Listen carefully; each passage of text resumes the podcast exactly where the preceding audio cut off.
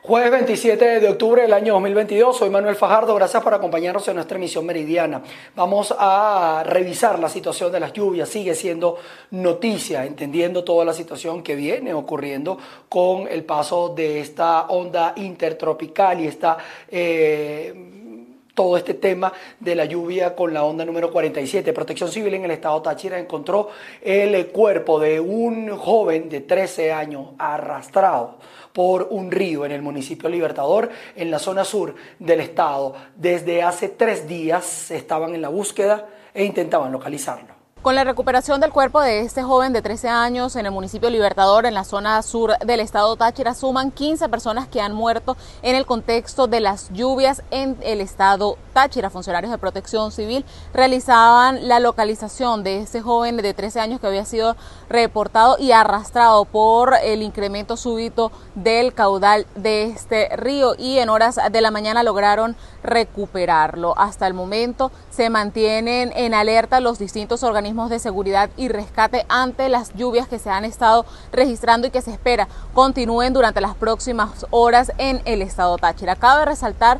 que de estas 15 personas que han muerto en el estado Táchira hasta el momento, un cuerpo no ha logrado ser localizado, específicamente en el municipio Lobatera, donde un grupo de personas se encontraba en una cascada y por el incremento del caudal fueron arrastrados. Nuevos de esos cuerpos ya fueron localizados y sepultados. Sin embargo, hasta el momento el cuerpo del joven de 19 años, John Jauregui, no ha sido localizado, pese a todos los esfuerzos que han realizado no solamente los organismos de seguridad y rescate, sino también voluntarios de la zona y familiares de este joven. Es la información desde el estado Táchira. Yo soy Lorena Bornacelli. Debido a las lluvias registradas en las últimas horas en el estado Mérida, 68 viviendas sufrieron daños. Esta situación mantiene en alerta permanente a las autoridades. Amigos de BPI TV, en el estado Mérida han continuado las lluvias que lamentablemente están afectando a diversas zonas de este estado de la región andina del país. Una de ellas es el área panamericana, en donde el municipio Obispo Ramos de Lora ha reportado 68 viviendas afectadas con más de 70 familias que lamentablemente han sufrido nuevamente la situación de las lluvias. Vamos a escuchar lo que son las declaraciones eh, de su alcalde del municipio Obispo Ramos de Lora, Enrique Guillén. A esta hora de la mañana nosotros podemos dar un reporte oficial de la difícil situación que hemos venido afrontando en nuestro municipio eh, luego de las fuertes precipitaciones ocurridas el pasado martes en la noche y el miércoles en la madrugada, que producto de ello se desbordó caño avipero, caño, caño obispo y guayabones rompiendo el muro de contención y desbordándose específicamente por el sector José Gregorio Muñoz.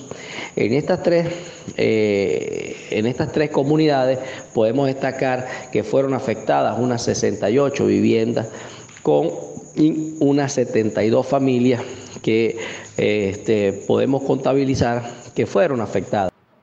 De igual forma, en otros municipios como Campo Elías, Libertador, Alberto Adriani, Rivas Dávila, entre otros, se han registrado desbordamiento de ríos y quebradas que han afectado principalmente la vialidad. En algunos pasos, como entre Mérida y la ciudad del Vigía, hay paso intermitente hasta los momentos mientras se realizan los trabajos para intentar recuperar estas vialidades importantes del estado Mérida. Reportando desde la ciudad andina, soy José Gregorio Rojas, BPI TV. Un aproximado de unas 30 viviendas también estaban afectadas en el municipio de Valera, esto en el estado de Trujillo, por la presencia de las lluvias en esa zona. La crecida de la quebrada de Escuque arremetió contra todos los sectores.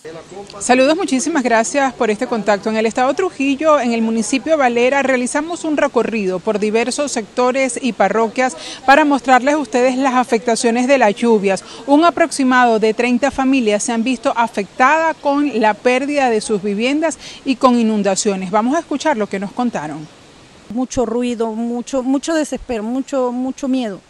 Sentimos mucho miedo. Salimos a la calle y esperamos que bueno, que, que todo pasara como tenía que pasar. Pues. ¿Cuál es el llamado que hacen ahorita?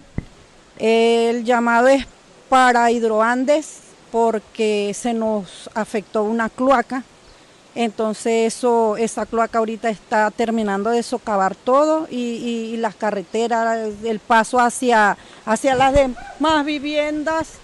Ay Dios mío, Señor. Este, entonces necesitamos, por favor, le pedimos a Hidroandes para que por favor vengan a, a tratar de solventar la cloaca porque es la que nos está terminando de afectar las demás viviendas que todavía están de pie. Tenemos un árbol o varios árboles encima de las guayas de alta tensión. Ya pusimos la denuncia por la página del BENAPP a la alcaldía de Valera, al gobernador del estado, eh, a varios organismos. Vino Corpoelé a hacer el chequeo y no han vuelto porque que, no tienen el aparato para bajar las cuchillas de la alta tensión. Esta situación de las lluvias ha dejado varios sectores también sin el servicio eléctrico por la caída de cables de alta tensión. Siguen haciendo las reparaciones en todo lo que ha sido estos sectores de alta vulnerabilidad en el municipio Valera. El gobierno regional está atento y sigue haciendo el monitoreo, prestando el servicio a cada una de las comunidades. Es la información que tenemos desde el estado Trujillo, les reportó Mayre Linares. Nos vamos hasta el municipio palavecino en el estado Lara porque un urbanismo de 160 familias está en riesgo por el socavamiento que ocasionó el cauce de una quebrada a un muro sobre el cual están construidas estas viviendas. Temen que por las lluvias que están cayendo de manera incesante y que afectan a todo el país se pueda ocurrir un derrumbe. Hola Manuel, buenas tardes. Estoy desde el municipio palavecino en el estado Olar, específicamente en el sector Trigal, en donde vecinos de urbanismos privados están manifestando su preocupación y exhortan al Ejecutivo Regional y Municipal a que atienda un llamado de atención que ellos están haciendo, porque esto que se ve en pantalla es parte de una quebrada parte de la quebrada Tabure que llega a esta zona. Y para recordar también un poco, Manuel, esta torre fue la que se cayó en mayo de este este año, cuando una fuerte lluvia sorprendió a este sector y dejó algunas zonas sin electricidad por muchísimas horas. Pero lo preocupante no son las torres, sino que del otro lado eh, ya la pared de la urbanización privada está corriendo riesgo porque está socavando parte del cerro o de la planicie que lo sostiene. Tengo por acá al señor Francisco Soto, uno de los vecinos. ¿Qué es lo que está pasando, señor Francisco? ¿Cuál es el llamado que ustedes hacen? Muy buenos días, muy buenos días a todas las personas que nos están viendo. Aquí tenemos a mi, a mi izquierda todo el terreno que pertenece a la urbanización y entonces, eh, si ustedes se fijan allá arriba, eh, tenemos menos de 5 metros hasta lo que es mi casa en la calle 7.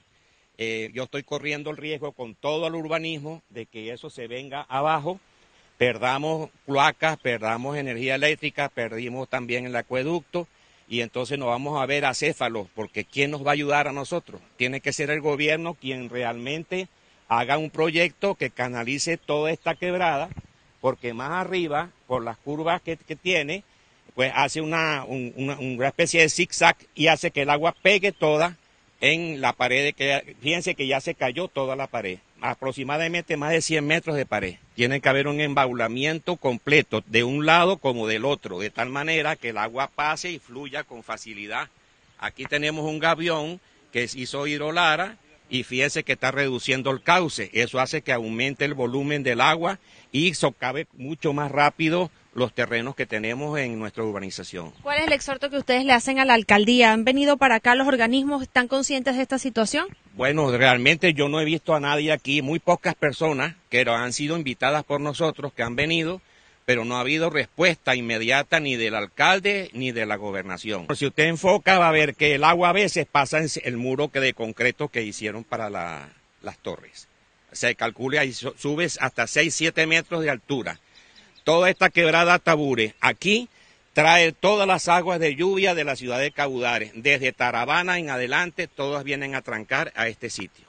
Muchísimas gracias, señor Francisco. Este es el llamado que hacen los vecinos de este sector, Manuel, para pues eh, que conseguir las ayudas necesarias para evitar entonces que eh, las familias afectadas de este sector terminen pues sin hogar producto del desbordamiento de esta quebrada que de llover fuertemente va a generar estragos no solamente a nivel de las viviendas, sino que también las torres de electricidad están peligrando. Es la información que tenemos desde el municipio palavecino en el estado de reportó para ustedes Andreina Ramos.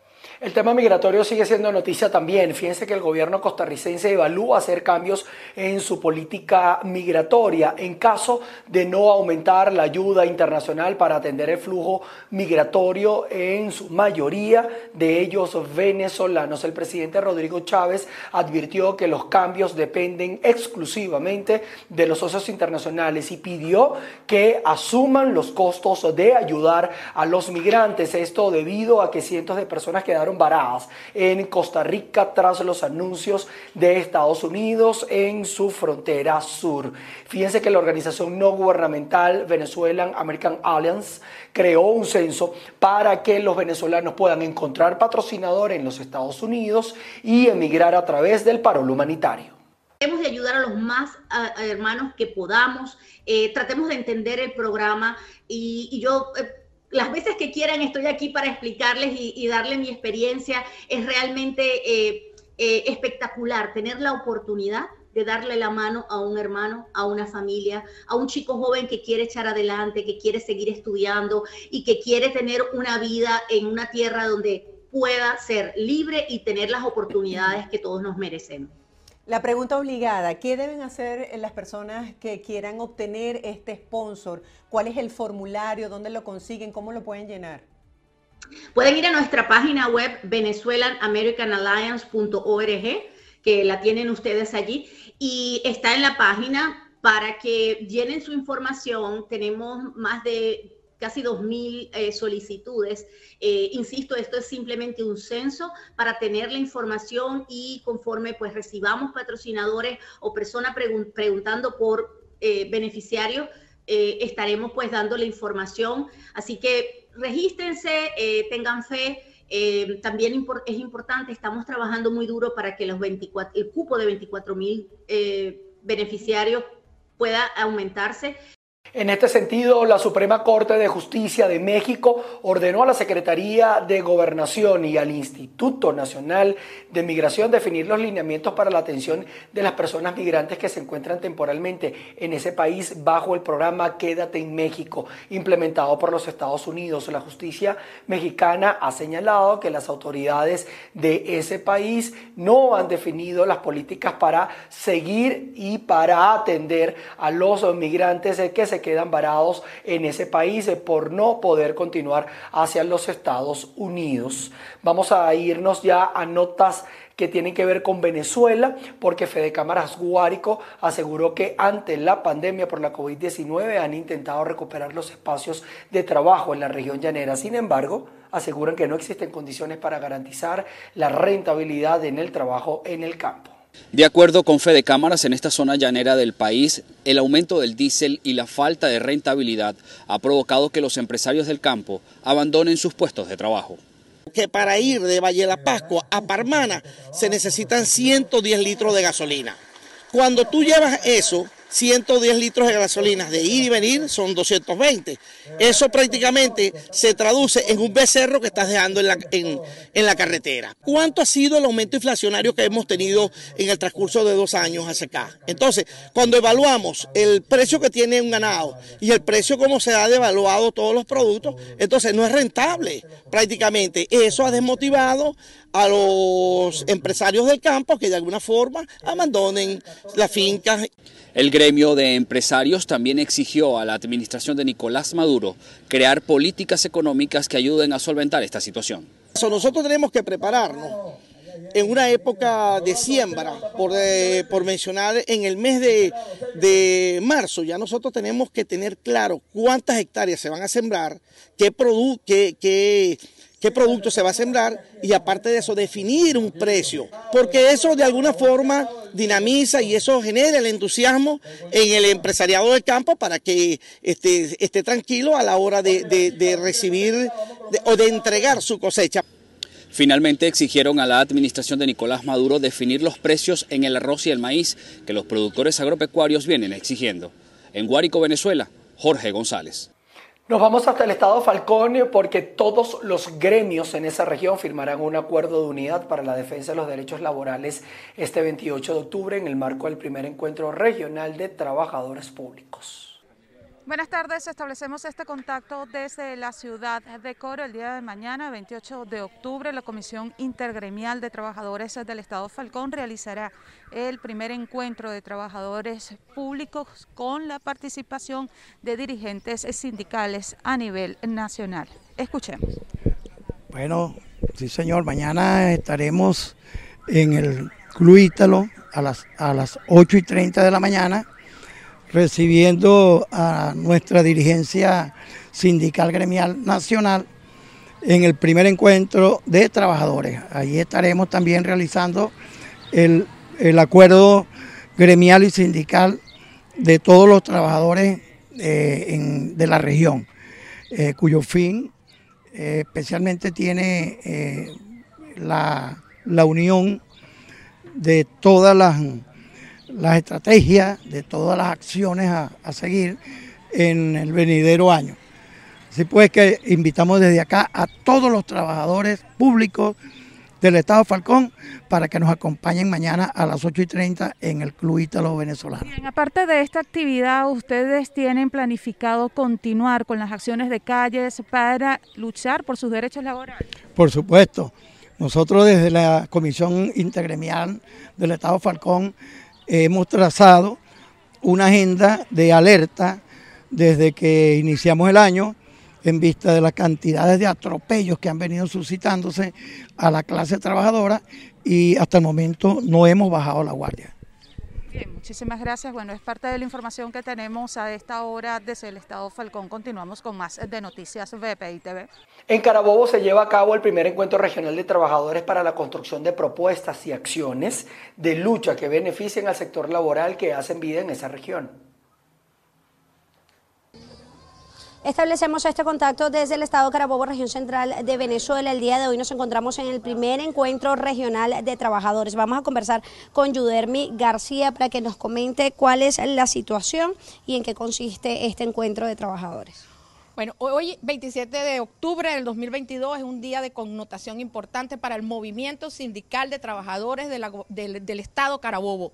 Hoy están presentes alrededor de 200 delegados luego de diferentes preencuentros que hemos realizado en el Estado. La agenda de organización, de lucha, de activismo, de propuestas y de acciones que se van a generar a partir de este, de este encuentro regional de trabajadores es la que va a marcar toda la pauta de, de todas las todo lo que estamos está ocurriendo a nivel del Estado y a nivel nacional con los trabajadores del sector público y privado, que es una realidad, porque no es solamente enfrentar los instructivos que está imponiendo el Estado, es no solamente es la parte salarial, es el tema de la seguridad social, es el tema de la justicia social que debe haber, es el tema de los derechos laborales y el respeto a las convenciones colectivas. Asimismo, los trabajadores vamos a demostrar que somos una fuerza y que podemos ser un poder, pero en unidad, en organización y en lucha. Declaraciones de Yudermi García. Vamos a conversar también con la representación de los docentes en el Estado Carabobo. Mira, los docentes del Estado Carabobo también hicimos acto de presencia hoy, a pesar de que había un letardo, los estamos despertando en todos los municipios, porque los delegados hicieron acto de presencia. Están todos los municipios, Montalbán, Bejuma, Puerto Cabello, Morón, Libertador. Y estamos aquí es para lograr unos estatutos claros que vamos a mantener en el próximo año en luchas gremiales donde se van a establecer muchas cosas que se han faltado, como lo que es el HCM, ese salario que se nos quitó y no se quiere recuperar y ahora están anunciando que es en noviembre. Entonces vamos a prepararnos. Hoy este encuentro por fin le está diciendo al patrono que sí hay una organización y hay una unidad que se está presentando. ¡Que trabajadores! Declaraciones de los voceros del primer encuentro regional que se lleva a cabo en el estado Carabobo.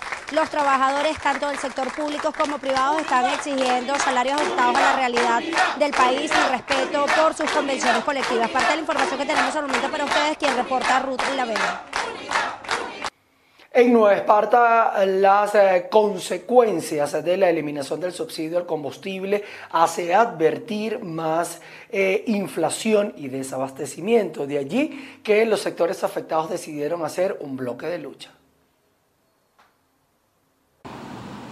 Buenos días, gracias por el contacto. Más de cuatro gremios del sector alimenticio y afines anunciaron hoy la unión para la conformación de una comisión de negociación con PDVSA. La intención es buscar una salida a lo que ha significado la eliminación del subsidio. Ellos piden revertir la medida o al menos estipular un precio que les sea eh, factible para poder seguir con el trabajo de comercialización de alimentos y otros servicios. Escuchemos lo que ellos plantearon durante su asamblea.